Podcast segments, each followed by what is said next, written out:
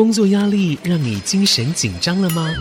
生活情绪让你精疲力竭了吗？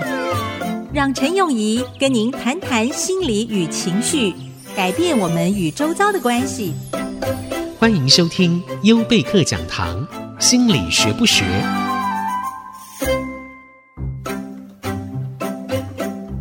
各位听众朋友，大家好，这里是 IC 之音竹科广播 FM 九七点五。现在进行的节目是心理学不学，我是陈永仪。这一段时间，呃，我们的节目特别的是要跟大家讨论跟压力有关的。特别再次提醒大家的是，压力是我们的朋友，是让我们能够往前进的一个动力。那为什么它会在我们的生活当中演变成令人不欢迎的东西呢？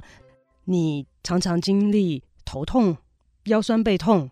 晚上睡不好，口干舌燥，食欲不振，或者忽然之间觉得很想吃甜食吗？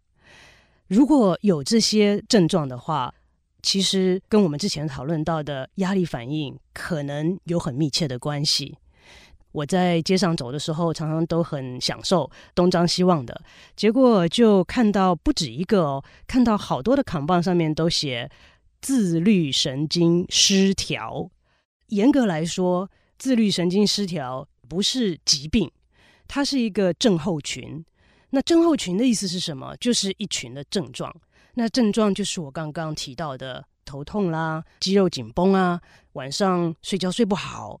还有口干舌燥啦，消化系统不好啦，不管是拉肚子，或者是便秘，或者是呃胃口有改变，这些都是属于我们身体上对压力，面临压力的时候正常的反应。它不只是正常，它还是有助于我们生存下去的必要反应，因为。我们在很早以前，在石器时代或者是在狩猎时代的时候，所面临到的一些挑战跟压力是呃环境当中的，大部分的时候可能是碰到了野兽或者要去打猎的时候碰到了猛兽。那在这种情况之下，我们的选择，啊，之前也提到过，我们人永远是有选择的。那就算在面临一个呃生死交关的时候，我们还是有选择去。面对他的挑战，跟狮子决一死战，还是回头就跑？那不管是打或是跑，我们都需要身体上面在很短的时间之内就做出一连串的变化。那上周有跟大家提到过，心跳加速啦，血压升高，不需要的地方、不需要的系统就暂时的关闭，把资源都留给需要打或跑。呃，所用到的这个系统，不太需要的系统，包括了消化系统啦、生殖系统啦等等。那讲到自律神经失调，为什么跟这个有关呢？其实人的神经系统里面，我们常常想到的自律神经，就是所谓的 autonomic nervous system，那简称 ANS。在这个系统里面，所谓 autonomic 就有点像 automatic，像是自动一样的，它是掌管我们身体里面一些不需要经过思考就可以自动的调整去应应环境上面改变的一些机制，包括我们的心跳，包括我们的血压等等。那在自律神经底下呢，有分两种不同的神经系统，一个是交感神经，一个是副交感神经。那交感神经就是负责打或跑反应的，就是之前提到的血压上升、心跳加速，嗯，这个身体里面的肝脏会释放出大量的脂肪出来，帮助我们更有能量，把一些其他不需要的系统都暂时关闭。这一连串的反应都是。交感神经系统所负责的是所谓的 sympathetic nervous system。那我们要加油，另外一方面就要有刹车。既然有一个系统负责启动之后，就会让这些反应都启动，我也要有一个机制是让它能够恢复原状的。这个另外一个系统叫做副交感神经系统。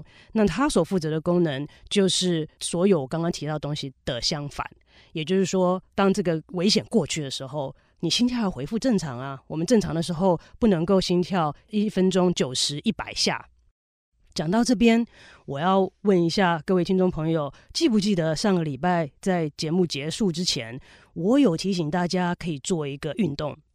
短期之内哈治标的方式，就是要让这些压力反应所释放出来的一些荷尔蒙啊，跟这些连串的压力反应，是为了让我们能够身体呃这个打得赢或跑得快而设计出来的，所以必须要把它用掉。所以呢，上个礼拜有提到过说，如果是能够做有氧的运动，一个礼拜当中好能够做到两次到三次，那每一次。让心跳提升的时间大概有二十到三十分钟的话，我们持续下去，如果做六周，对身体上面压力反应跟长期压力对我们身体所造成的负面影响会有很大的帮助。所谓有氧，就是让这个心跳加速的运动，要怎么算？属于你个人的大概，大概粗略的算法，是你一分钟在运动的时候应该达到的心跳吗？是两百二。减掉你的年龄，再乘以零点八，两百二减掉你的年龄，就是属于我们个人，我们这个年龄的人的这个 maximum heart rate 啊，最高的每分钟的心跳。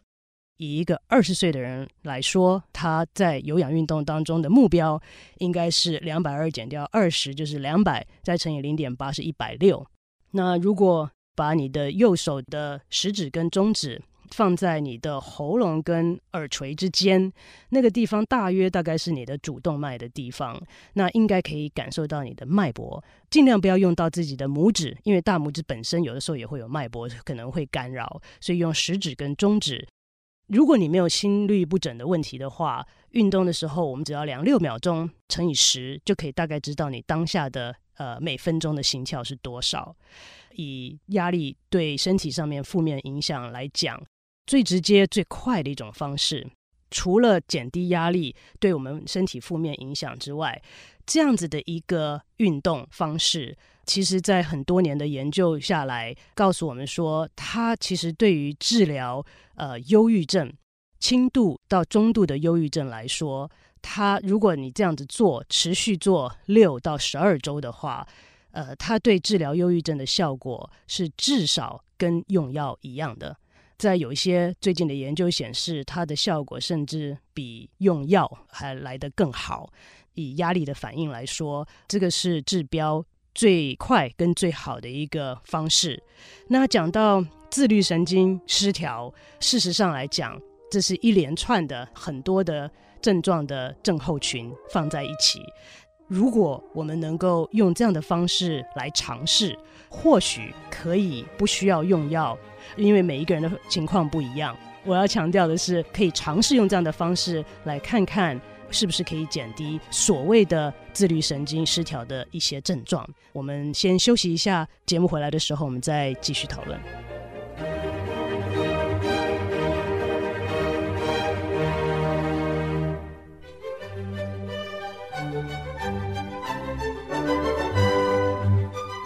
欢迎回到心理学不学，我是陈永仪。我很喜欢之前有一本书哈，叫做《为什么斑马不会得胃溃疡》，呃，Why Zebras Don't Get Ulcers。因为它当中提到说，其实你想想看，在狩猎时代或者在大自然当中，会有压力的不只是人呢，斑马也有它天生的天敌耶。当这个狮子看到斑马要去追的时候，斑马的生理反应也一样啊。必须要在短时间内有很大的变化来做因应，让它能够跑得快。好，有的时候斑马也会跟狮子决一死战，到不得已的时候，那不论是打或跑，它的反应跟我们人是一样的。那差别在哪里呢？可以想象说，斑马今天跟狮子决一死战之后，或者是逃跑之后，事情就过了嘛，所以它的。副交感神经就启动了。好，刚刚讲到交感神经是压力下启动的一个神经系统，让心跳加速等等。那事件过了之后，副交感系统就启动了，让心跳恢复正常，让血压恢复正常等等。第二天，斑马醒来的时候，你很难想到斑马会说：“啊，我想到昨天被狮子追的时候，多可怕呀，千钧一发。”不会吧？我们据我们所知，斑马是不会这样想嘛。可是人呢？我们常常活在过去的懊恼、未来的担忧之中。你可以想象到，你昨天经历了一些事情，你今天想到的时候，还会想：哦，我昨天经过那个时候，真是千钧一发，真的是让我紧张的不得了。可是人的差别就在这边，当我们回忆的时候，我们身体的反应，你又让它重来一遍，你又让它重新经历一遍这个压力的反应，因为我们有思考的能力，有记忆，然后能够有计划未来的能力，这些。在许多方面都是能够帮助我们存活下去的因素，但是在面对压力的时候，有的时候我们过度的思考到过去的经验，或者是为还没有发生的事情焦虑的时候，我们的身体不知道这其中的差别，对我们的身体来讲都是一样的，它又重新经历一遍。你要说人的血压其实是蛮敏感的。我们在实验室里面，常常有的时候是需要把受试者带进来，给他们一些不同的压力，然后记录跟观察他们压力的反应。不同的压力包括了呃身体上的压力。好，最原始的一些做法是，你进来，我们就把你的手放在冰水里面，这个就是身体上的压力，因为身体必须要适应。你马上就可以看到他的血压上升，心跳加速。那另外一种压力是在认知功能，在你很努力思考一件事情的时候，也是一种压力。我们就请受试者坐在那边哦，你什么都不用动哦，请你从两千开始往后减七。我数学本来就很烂哈，两千减七我还勉强哈，一九九三哈。那我们就会叫他好，一九九三再减七，再减七，再减七，一直往下，你就可以看到他的血压一直往上升。你可以看到他的心跳渐渐的加快，这还是坐在那边什么都不做耶。只要我们脑筋在做这些很简单的算术的时候，我们的血压就上升了。那可以想象，当我们在回忆过去所发生的一些令我们悲伤、难过、压力大的事情，当我们在担忧未来可能发生在我们身上可能不会发生的事情，我们的身体都会经历到这样子的一些改变，还有压力的反应。所以。短期的压力是 OK 的，就算压力很大也 OK。主要是长期的压力才会对我们身体上造成一些负面的影响。那我想要把重点转到长期压力上面。怎么样的人会有长期的压力呢？其实因素很多。讲到心理学，讲到个人差异，其实很难不提到一个人的性格。或许你有听到过。A 型性格这个名词，我们所谓的 Type A personality，这个 A 型性格，呃，是在我念研究所的前后哈开始的，所以我印象其实蛮深刻的。当初为什么叫它叫做 Type A，是因为不想要给它贴标签。因为很多时候我们在心理学上取了一个名词之后，会接着而来的是很多跟这些名词相关的一些想象跟刻板印象。所以当时为什么会有这个性格的出现，其实就发现某一种性格的人，他们好像得心血管疾病的几率比其他人来得高。把这一类型的人归类起来呢，想要给他一个名字，那不想要贴标签，在这样的情况之下呢，就把它叫成 Type A personality。所有不是 Type A 的人，就是 Type B personality，就是 B 型性格。这么久以来，我觉得在中文里面。比较符合 A 型性格的翻译吧，就是比较像是性子很急的人。呃，我们一开始在做实验的时候没有这些问卷啊，都是用这个行为来做这个测量，所以我们会把受试者带到实验室来，故意的放慢脚步，讲话速度变得很慢，就问受试者：“A，早安。”你今天来到我们实验室的路上还没讲完，Type A 的人就会说路上没有塞车，他会把你的话打断，他会等不及你就帮你把话讲完。好，你去呃 Starbucks 的时候，你可以去看看在排队的时候有哪些人是不断的看他手上的手表，不断的把脖子伸很长看前面的人到了没，到了没，他们在干什么？为什么这么久？这个性子急的人呢，是跟 A 型性格非常符合。那除了性子急之外，A 型性格的人呢，竞争性也很高，呃，也因此呢，有的时候对别人的敌意会比别人来的强。所以我刚刚提到这个三个，就是 A 型性格的三个主要的点，就是性子急、敌意高、竞争力强。这个其实这方面的研究是先发现有这样子类型性格的人得心血管疾病的几率比其他的人来得高，才进而去想为什么才会去想到压力的经历。所以我们可以想象到一个性格很急的人，容易对别人不满的人，呃，甚至于不介意跟人家竞争的人，他们所经历压力的感受，应该会比非 A 型性格的人来的多。所以呢，人的性格可以分很多很多种。那 A 型性格的出现，其实一开始的时候是因为跟心血管疾病有关。当然，人的性格。不只是有 A、B 之分，还有很多其他的分类方式。研究上面也显示，我们常常想到的，可以想到的说，有些人 A 他就是很乐观，有些人天生就很悲观。这些乐观与悲观的差距，在研究上也显示，乐观的人活得比悲观的人寿命要久一点啊。所以我们也可以想象，为什么会是这样子的情况？任何的压力事件来临的时候，你怎么去诠释它？你把它想成。真糟糕，又来了，我没有办法承受了。还是你说，哇，又是一个挑战，我可以接受这个挑战，也有这个能力度过它，会让我们的身体上有不同的反应，让我们的精力上也会有不同的反应。接下来想稍微提一下长期压力对免疫系统所造成的影响。免疫系统在一开始碰到压力的时候，它会反应很好，反而免疫的功能会特别强。那为什么后来在压力之下，免疫系统会失调？事实上，长期压力让我们免疫系统失调，常常看到的一个症状，我们可以想到免疫系统嘛，就是我们身体里面作战的精兵。当外面有敌人来攻击的时候，它是我们的防卫的阵线。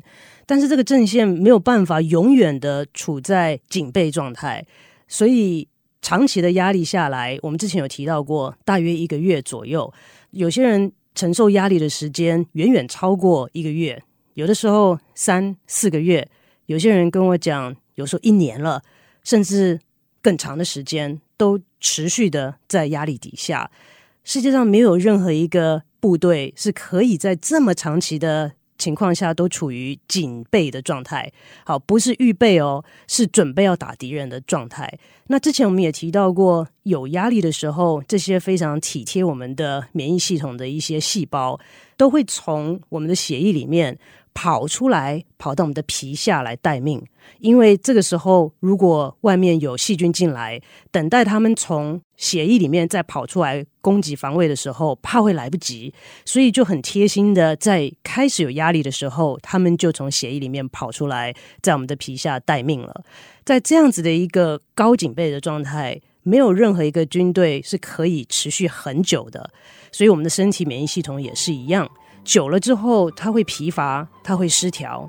现在常常看到的一些过敏的症状，其实很多时候原因是因为我们的免疫系统反应太强烈了。本来不应该攻击的东西，不是敌人的东西，我们也把它当成敌人一样去攻击。呃，基本上来讲，短期压力都没什么关系的，只要你能够在一定的时间内。能够让自己的身体适当的放松，将压力的程度降低的话，就算起起伏伏，你会说：“哎呀，我今天压力好大。”可是呢，我可以找到让我觉得呃缓冲压力的方式，我就去轻松一下。那轻松一下回来，压力也没有不见，它又跑回来了。其实这种压力高高低低的情况是很 OK 的，只怕长期长期的在压力底下，就会对我们身体的各种系统会造成不良的影响。我们今天节目就进行到这边，呃，谢谢大家的收听，我们下礼拜再见。